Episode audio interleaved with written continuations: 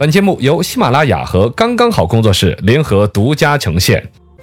百闻不如专注这一闻，意见不如倾听这一见。一闻一见，看见新闻的深度。咱们说点儿有深度的。六月三十号开始有了一个新的规矩，央行要求包括支付宝、微信在内的所有的第三方支付机构必须断开与银行的直连，断开，断开，支付宝，分分手，哎，我跟你说，快快快，哎，干什么？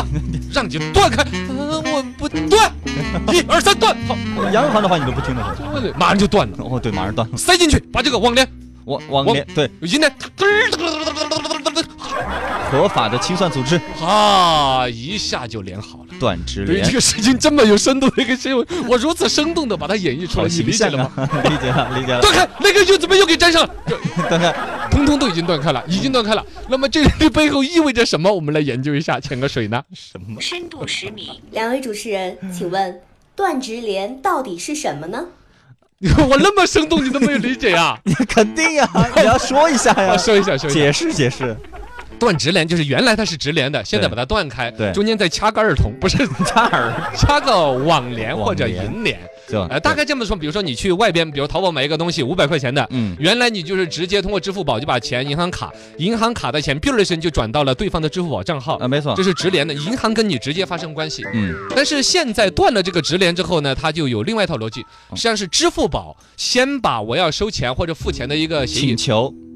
就收是到报告政府，报告政府就发给网联或者哎发给银联。啊，银联一看说：“你确定要给吗？好，我把记下来哈，对那边要支五百块钱，保存数据在数据库啊，记录然下后来再把这个要求发给银行，哦，银行只认银联或者网联的对要求。你那儿同你意了，支付宝给我什么打个电话说喂，怎么还有五块钱没发？哎不给， OK，啊，就银行只认银联或者网联，不认你支付宝或者微信这些。哎，等银行这边把钱，这个比如说扣了个五百、三百的，扣了之后，嗯那边又在告诉网联或者银联，就说，哎，我那个你上次说那五百块钱的事儿，我已经对打了。对啊，网联再跟支付宝讲那个五百块钱到了账了之类的，啊这样子完成一个交易。就中间多了个记录的一个环节。对，嗯中间在网联或者网银这儿多了一个你这个交易的一个记录，多少金额，谁到谁哪个账，嗯有这个流程之后，就不再是直连了，而 是。而是直男，不是直 对，呃，连连连， 间间连是不间是连间接的连接嘛 间？接连接，其实还是连接在一起的。深度五十米，请问为什么要断直连呢？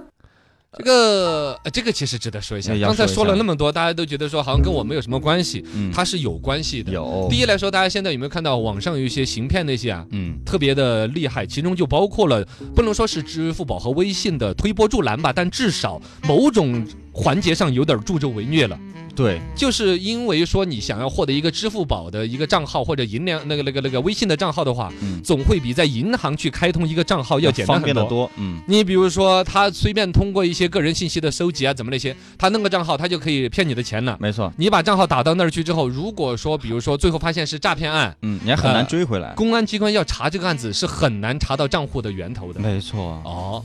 呃，然后呢，还有一个呢，它当然，它现在这种做法里边呢，有一个好处就是说，支付机构，比如说支付宝或者微信，嗯，它可以拿到银行比较低的费率，哦，银行呢可以拿到，比如说支付宝给它的那个所谓的储备金，嗯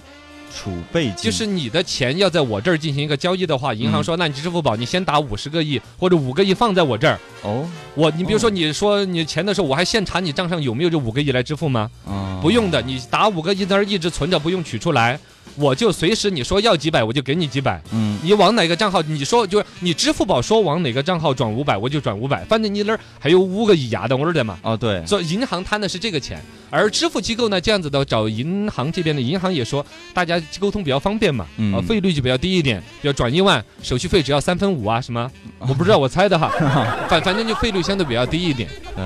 但是因为它出现了刚才说的说，呃，他获得一个支付宝或者微信账号的安全级别不够，嗯，会被犯罪分子拿来利用。利用，这是刚才说的是诈骗嘛？对。第二说洗钱呢，哦，对，你比如说你转个什么一百万转到国外去把它消费了，嗯，国内的银行就比如央行这边是不知道呀的。，嗯这笔钱就包括了说有一些不法分子之间的一些恶性的一些交易，对它没有像银行这种高级别的监督啊，包括像在央行的那个数据上过一下的话，嗯，都有可能会逃过这些监督现。在就纳入了央行来监管了，所以这些就深度就有点深的吓人呐、深度一零五点六米，请问断直连对我们普通用户来说有影响吗？哎，其实没什么影没响。什么影响。您这新闻上个礼拜都出了好几天了，为什么不说嘛？就我觉得它没什么影响，嗯但后 来觉得测试了一下， 它实际上是你想嘛，那个电子数据的这种数据转换，都是什么万分之一秒就已经嗯很快跑的到多远的，是吧对，所以我们基本上没什么影响的，反而更安全了。啊，主要是一个更安全一点吧。嗯，啊，另外呢，还有一个好处就是大量的用户的金融数据和消费习惯。会汇集到国家那儿，而不是对现在比如简单的汇到第三方支付机构，就是支付宝或者微信那儿。嗯，但支付宝和微信应该也有也会对，也啊有也有也有，它啊都会有一个信用嘛，像支付宝它会有那个蚂蚁啊或者之类的一个信用的一个积分。国家记录了我们每个人的一个信用的话，可能对于将来信用社会的建立，对啊，就大概说这个人，比如上次买一条摇裤，啊， 没有欠给了钱五百块钱，哇，持续三十年不然后给，所有的摇裤店都专封杀 它，对呀、就是 几乎所有摇裤店，那它怎么办呢？所有的摇裤店看着你 就摇头，你就只有自制一条摇裤了， 谁让你不诚信的？哦，谁让你在断直连之后的国家的信用数据库里边留下来这黑暗的一笔呢？哦，那 好一吧，次摇裤的失信，导致了你终生没有摇裤 穿。